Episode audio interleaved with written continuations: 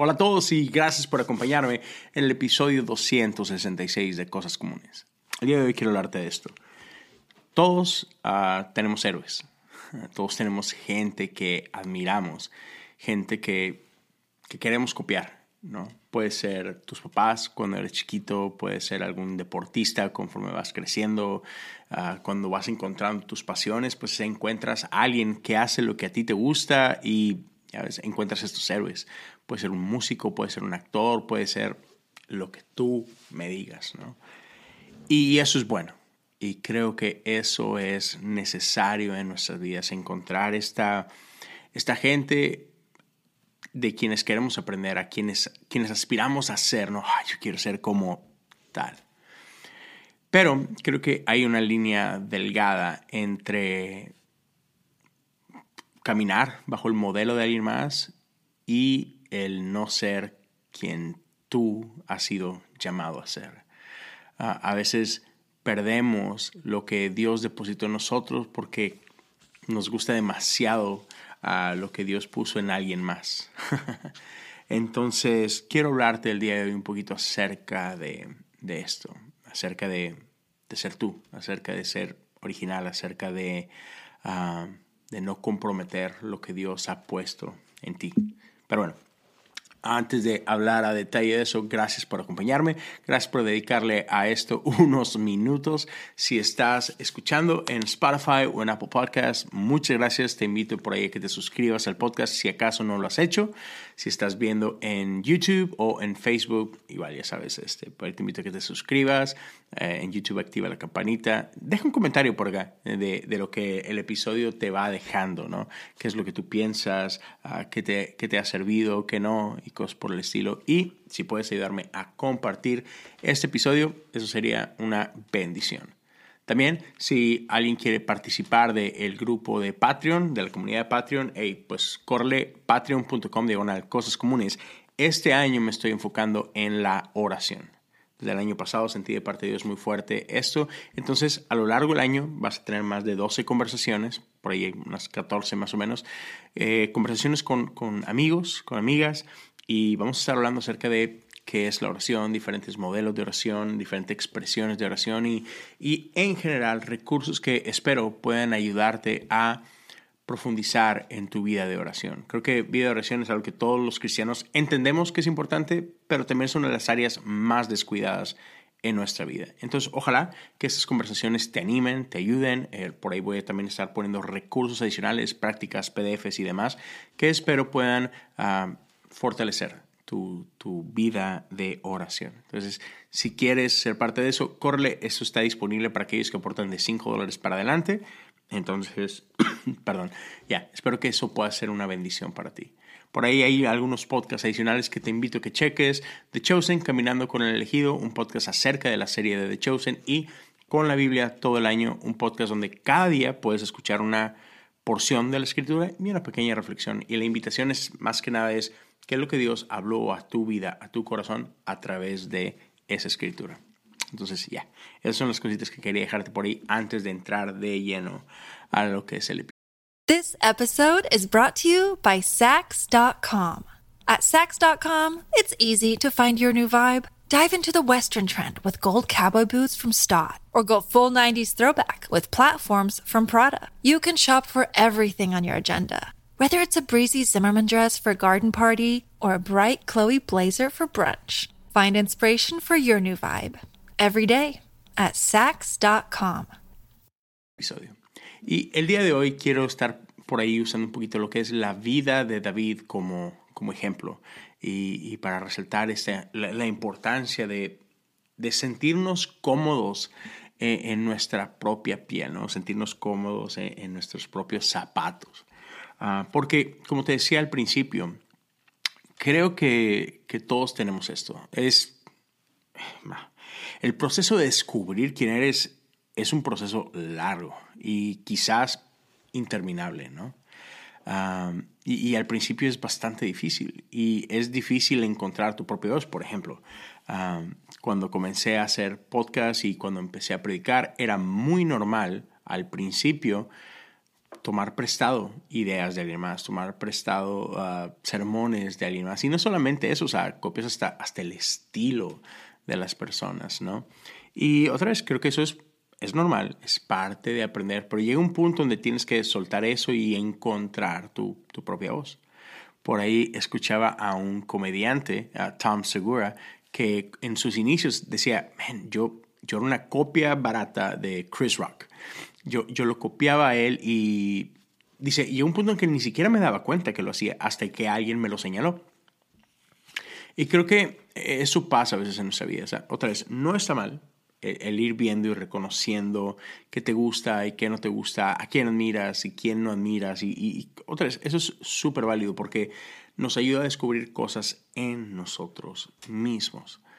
El problema se... el problema es cuando por aferrarnos a eso, queremos convertirnos en esas otras personas en lugar de reconocer lo que Dios ha puesto en nosotros y, explotar eso, ¿no? Entonces, en la vida de David, sabemos que David era un pastor. David era el menor ah, de ocho hermanos. Y, ¿sabes? Era despreciado por todos, aún por su propio padre. Cuando el profeta llega a casa de David, a casa de su papá, dice, hey, necesito sentarme con ustedes, Dios tiene algo para esta familia, ¿no? David ni siquiera fue invitado a la mesa. David estaba ya en el campo atendiendo a las ovejas de papá. Sin embargo, ah, después de que el profeta ve a cada uno de los hermanos de David, dice, ya, no, Dios no me llamó para ninguno de ellos. Hasta que mandan a llamar a David y conocemos la historia, ¿no? Ese ese es el, hombre que Dios había escogido para sus propósitos. Y bueno, hay un camino largo para la vida de David entre el momento en que fue ungido como rey y el día en que empieza a reinar. Pasaron muchísimos años. Pero hay un punto en la historia de David en el que él va al campo de batalla y su papá lo manda simplemente para que le lleve de comer a sus hermanos.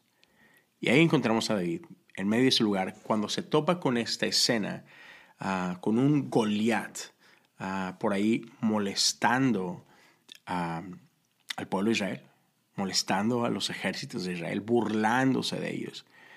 Y algo pasa en la vida de David que ah, su corazón arde y dice, esto no, esto no está bien. Y si conoces la historia, sabes que David se ofrece a pelear en contra de este gigante. Y cuando la noticia llega a los oídos del rey, mandan llamar a David y aquí tenemos a este chavito delante del rey diciendo, yo salgo. o sea, y piensen por ese momento, nadie se había atrevido a salir a pelear contra este gigante. Ni siquiera el rey mismo. O sea, dentro de todos los guerreros que podría haber ahí, nadie se había animado. El rey Saúl era más grande que todo. ese la Biblia que le sacaba una cabeza a todos los demás. Entonces, seguramente este, este hombre, el rey, era alguien competente. Era alguien fuerte. Y ni él, el más alto de todos los hombres del reino, estaba dispuesto a arriesgar su vida para pelear contra este gigante. Y cuando David dice, yo le doy, yo le entro, ¿qué pasa? El rey dice, ok, tengo esta armadura para ti, es mi armadura. Póntela para que salgas al campo de batalla. Y vemos a un David que lo considera por un momento y se pone la vestidura del rey. y llega un momento en que yo creo que David se sintió tan ridículo y se dio cuenta que,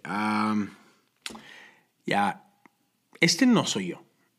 Yo, yo no puedo hacer esto. Y David toma la decisión de, ok, no, gracias, pero, pero no gracias. ¿Sabes? yo voy a salir bajo mis propios términos. No necesito nada de esto. Y eso es muy importante de notar. Porque si David hubiera salido a pelear de una forma diferente a la que Dios lo había enseñado, muy probablemente la historia que conocemos de David y Goliat sería una mucho, muy diferente. Ya probablemente ni siquiera sabríamos de la historia. ¿Ya? Porque, porque Dios no había creado a David para ser este hombre que pelea con una coraza, con, con una espada. Hasta ese momento, todo en la vida de David lo había llevado a aprender algunas cosas. No solamente aprender unas cosas, a volverse un, un maestro en, algunas, en algunas áreas de su vida. Muy poca gente podía usar uh, la piedra y la onda como David. ¿Por qué? Porque eso es lo que David había venido entrenando todo este tiempo. Entonces David sale a pelear con las armas que él sabe que domina. David sale a pelear con sus fortalezas, no con las fortalezas de alguien más. Y creo que ahí es bueno reflexionar en nuestra vida. Es fácil ver a nuestro alrededor y detectar a cierta gente que admiramos y decir, uy, yo quiero ser como, sabes, tal persona. Pero ponte a pensar, ¿tienes tú las capacidades de esa persona? ¿Tienes tú las herramientas de esa persona? Y no quiere decir que valgas más o menos que esa otra persona, simplemente eres diferente a esa persona. Entonces tenemos que aprender a reconocer cuáles son nuestros atributos, cuáles son nuestras fortalezas. Por ejemplo, mi esposa y yo nos complementamos muy bien, creo. Mi esposa es muy organizada, es muy ordenada. E, ella puede detectar, ok, este es el plan, este es nuestro objetivo, y, y ella puede empezar de el objetivo e irse hacia atrás hasta el punto cero y desarrollar todo un plan de cómo vamos a llegar de aquí a acá, con todas las, las diferentes etapas, con todas las metas, con todos los, ah, todas las cosas medibles que hay en el proceso. Ella es, ella es increíble para eso. Y sabe trazar un plan y pum, y sigue el plan. Yo no tanto. o yo nada. Uh, yo soy un que, ok, quiero ir allá y pues vamos. Oye, pero ¿cómo vamos a hacerlo? No sé, ahí nos, nos damos cuenta en el camino, ¿no? somos bastante diferentes y he aprendido a, tomar algunas de las cosas muy buenas de mi esposa y he aprendido a adquirir algunas de estas cosas e implementarlas en, en mi vida para, mejorar algunas áreas, pero, pero no puedo pretender ser mi esposa. Uh, ella es buenísima en lo que ella hace y listo. Yo tengo otras áreas en las que soy muy bueno y que, que mi esposa no es. Entonces, por ejemplo, mi esposa hace algunos años puso un negocio de fotografía y ella es increíble.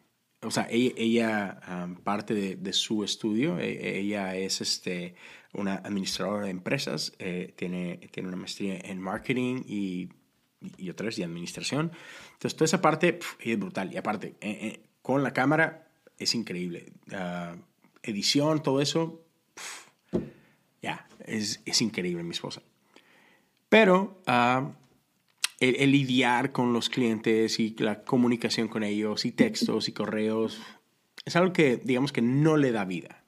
Entonces por mucho tiempo ella me dijo, hey, ¿me podrías ayudar? Yo sé que a ti se te facilita un chorro, uh, social media y post y reels y interactuar con los clientes, ¿me podrías ayudar en esa parte? Y yo, ya, para mí es así como que es como respirar, o sea, no, no tengo ni siquiera que pensar en qué hacer, simplemente lo hago, ¿no? Y ya, otra vez, nos complementamos. Si mi esposa quisiera que yo corriera el negocio como ella lo corre, no estaríamos aquí. no habría un negocio. Y, y, y, si ella quisiera darle la atención al cliente como se lo doy yo, pues tampoco sería igual. Entonces, tenemos que aprender otra vez a reconocer nuestras fortalezas y, y, a sentirnos bien con quien somos y reconocer, uy, ¿sabes qué? Me encanta esta parte, pero ya, creo que no tengo las herramientas para eso. Creo que, creo que Dios no me hizo No, no, puso los ingredientes correctos para que yo pueda hacer esta otra cosa, ¿no? Entonces creo que tenemos que pasar un tiempo uh, reflexionando y conociéndonos. Digo que, ok, Dios, ¿cuáles son los dones que pusiste en mí? ¿Cuáles son las habilidades que puse en mí? ¿Cuáles son las pasiones que pusiste en mí? ¿Y cómo puedo llegar a eso en base a las herramientas que tú me diste? This episode is brought to you by Sax.com. At Sax.com, it's easy to find your new vibe. Dive into the Western trend with gold cowboy boots from Stott, or go full 90s throwback with platforms from Prada. You can shop for everything on your agenda, whether it's a breezy Zimmerman dress for a garden party or a bright Chloe blazer for brunch. Find inspiration for your new vibe every day at Sax.com. Look, Bumble knows you're exhausted by dating. All the must not take yourself too seriously and 6 1 since that matters. And what do I even say other than hey? well, that's why they're introducing an all new Bumble with exciting features to make compatibility easier, starting the chat better, and dating safer. They've changed, so you don't have to. Download the new Bumble now. Ahora, esto no quiere decir que no, no podemos crecer, que no hay cosas que no podemos desarrollar. No, no, no. No, no es eso lo que estoy diciendo. Pero sí hay gente que definitivamente, por ejemplo, a mí me encanta el, el béisbol. Yo, yo crecí jugando béisbol. Pero mi talento me, me llevó hasta cierto punto y hasta ahí, ¿no? Y yo podría haberme aferrado, no, es que yo quiero jugar profesional. Así que, híjole, pues buena suerte, dude. no está en ti. Sin embargo, Dios puso otras herramientas en mi vida, ¿no? Y llegó un punto donde tuve que reconocer eso y empezar a trabajar en esas cosas que Dios sí me dio y empezar a mejorar eso. O sea, yo podría haber gastado todo mi tiempo y podría haber gastado todo mi dinero tratando de mejorar mis habilidades como deportista y a lo mejor igual no me hubiera alcanzado, no importa cuánto me esforzara en ellas. Sin embargo, Dios puso otros talentos en mí que si le meto la energía a eso y le meto los recursos a eso y me preparo en eso, voy a llegar más lejos desarrollando eso que otras cosas que simplemente no son naturales en mí. Entonces, creo que es importante que podamos otra vez reconocer eso. ¿Quién es quien Dios me ha creado a ser? Y dejar de envidiar a otros y ver a otros y decir, no, pero es que yo quiero ser como tal persona. Y decimos que, hey, honra a esa persona, celebra a esa persona, disfruta los dones de esa persona y ya, pasa un tiempo descubriendo cuáles son los tuyos.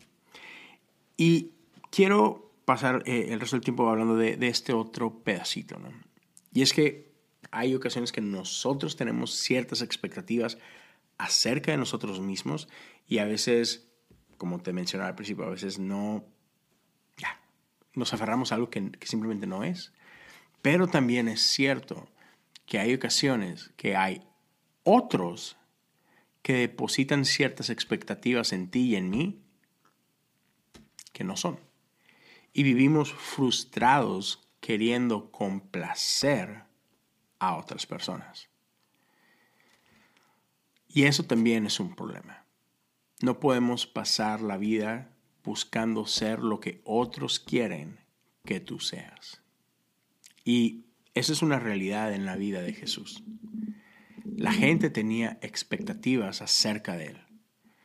Tú y yo conocemos a Jesús como Jesús el Mesías o Jesucristo, Jesús el Cristo. Tanto Mesías como Cristo son títulos, no, son, no es el apellido de, de Jesús, Jesucristo. No, no, no. Eh, Jesús es el Salvador del mundo.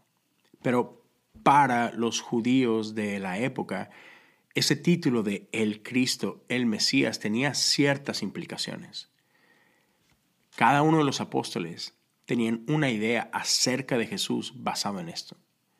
Ellos tenían una idea de que, ah, el Mesías se debe de ver de esta manera.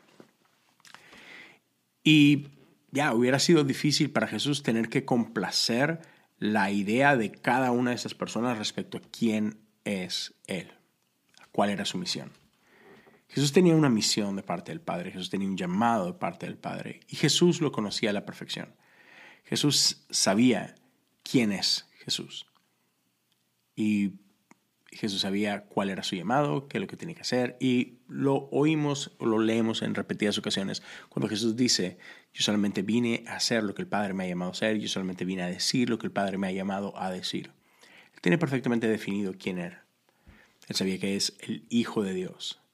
E-, él, tenía claro que Él es el Salvador del mundo. Él, él sabía lo que implicaba ser Jesús. Pero había gente que lo quería meter en una caja y lo querían Querían que Jesús se la pasara haciendo cosas que él no estaba llamado a hacer. Entonces Jesús pudo haber desperdiciado su vida complaciendo a todos los demás. Pero Jesús tomó la decisión de no hacer eso, de no conformarse al rol que otros querían que él jugara. Sabes, en la historia del pueblo de Israel existe un grupo de gente conocido como los macabeos.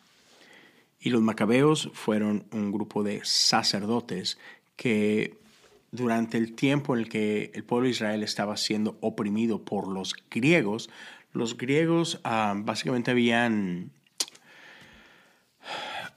tenían al pueblo de Israel bajo medidas muy drásticas y no podían hacer esto y no podían hacer aquello otro y no podían adorar de esta forma y no podían ah, celebrar a su Dios de esta forma y, un momento en que los macabeos se hartan de esto y entonces comienzan a pelear hasta que logran la libertad de los griegos, de la opresión griega.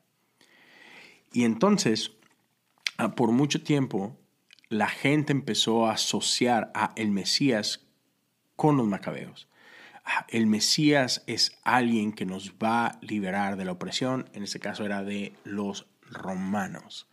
Ellos pensaban en el Mesías como alguien que venía a luchar, como alguien que iba a, tomar esta misma actitud de los macabeos y políticamente ah, desbancar a la opresión romana con ejército, con armas, iban a desbancar a la opresión romana.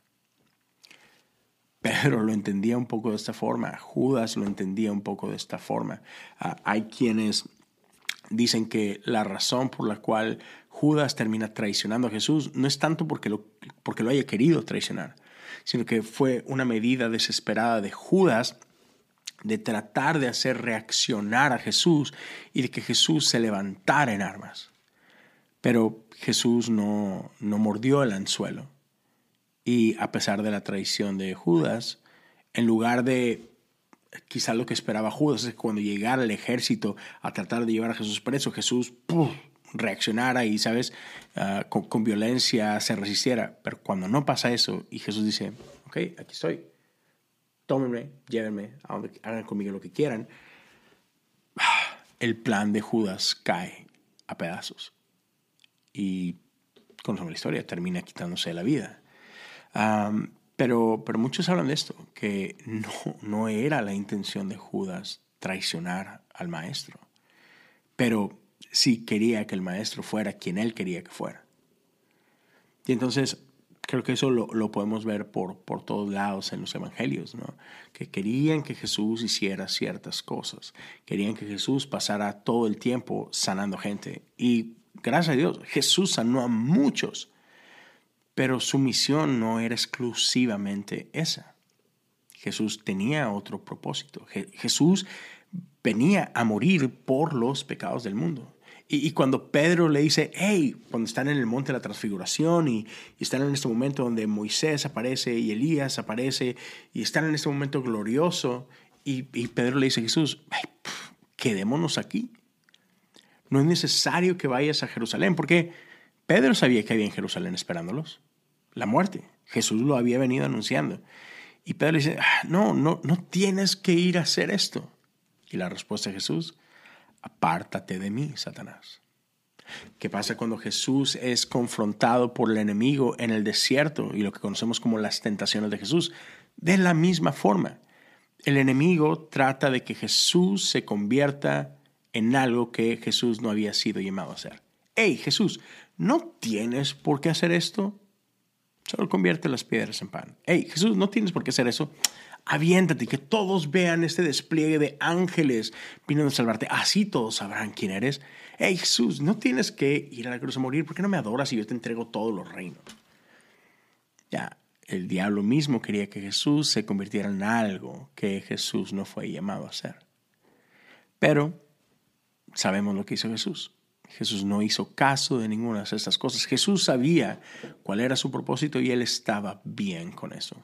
Jesús estaba bien con no ser quizá reconocido como muchos de los fariseos eran conocidos.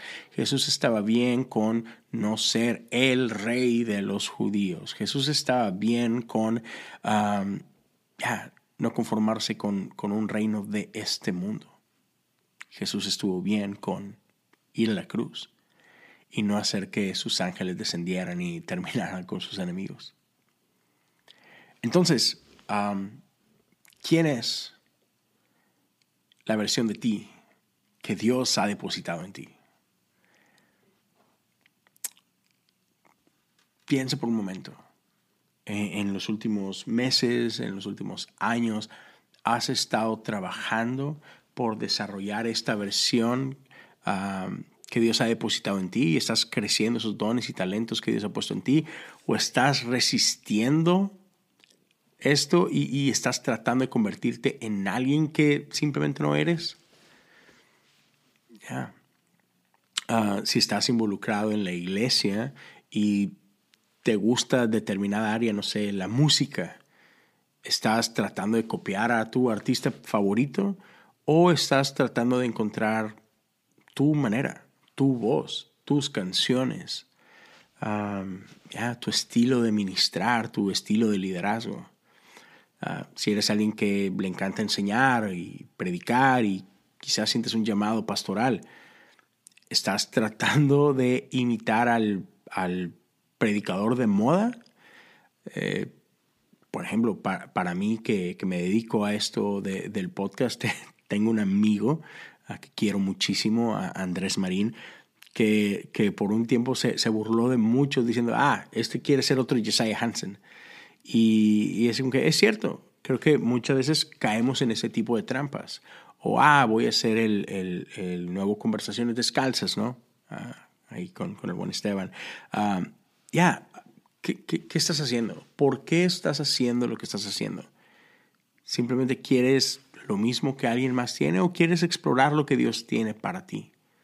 No te conformes con menos. Dios puso algo especial en ti y va a tomar tiempo, ¿Sabes? otra vez, a veces es más fácil simplemente copiar a alguien más y caminar en sus pasos. Y por un tiempo está bien, no te sientes mal. Pero, pero no creas que ese es el final del camino. Aprende en lo que descubres tu propia voz. Explora diferentes cosas y, por ahí te vas a topar con, tu verdadera pasión. Pero ah, ya, ah, creo, que hay algo especial en, ser quien tú eres cuando entres a un cuarto, sé tú, no sea lo que otros esperan que seas. Sé, y sé tú donde quiera que te pares, sé el mismo donde sea que te pares. Ya sea que estés en la escuela o en un trabajo o en la iglesia o con tus amigos. Sé auténtico. Hay mucho valor en eso, en ser tú mismo. Ah, la realidad es que nos vemos mal cuando tratamos de ser cualquier otra persona. Entonces, eso es todo. Es, el día de hoy es un, es un episodio bastante corto, creo. Ah, pero es algo que e, en estos últimos días había por ahí estando, estaba dando vueltas en mi corazón. Y no sé a quién pueda esto ayudarle, con quién pueda conectar. Ah, pero si hay alguien por ahí que, que ha estado luchando con esto, que ha estado luchando con, con identidad, con caminar en, en, lo que Dios te ha llamado y, y crees que eso te pudo ayudar o, quisieras conversar un poquito más al respecto, hey, no dudes en, en, conectar con, conmigo. Me puedes por ahí mandar un mensaje directo en Instagram o en Twitter. Me encuentras como Leo Lozano HU en, en ambos casos. Puedes dejar un comentario por aquí. Podemos seguir platicando si estás viendo esto en YouTube o en Facebook. ¿Qué es lo más difícil de encontrarte a ti mismo? ¿Con qué área estás luchando más? ¿Cuál, cuál es la tentación más fuerte con la que estás lidiando que, que, que todo en ti quiere pretender ser alguien más o, estás tratando de copiar a alguien más? Porque es, es fácil, es fácil caer eso. Ves que, uy, es que algo le está funcionando a alguien más, uy, es que yo tengo que hacer eso para que a mí también no funcione. Y la realidad es que no necesariamente es así. Entonces creo que a, veces ese, ese, canto de sirena nos llama y nos distrae de lo que Dios quiere hacer en nuestras propias vidas. Pero bueno, déjame saber qué es lo que tú piensas. Tal vez puedes dejar por ahí un comentario en Facebook, en, en YouTube. Ah, creo que también en Spotify también puedes hacerlo. Y si me ayudas a compartir esto, te lo agradecería bastante. Espero que otra vez le haya servido a alguien, haya conectado con alguien. Y bueno, por acá nos estamos viendo muy pronto en un siguiente episodio la próxima semana. Dios te bendiga.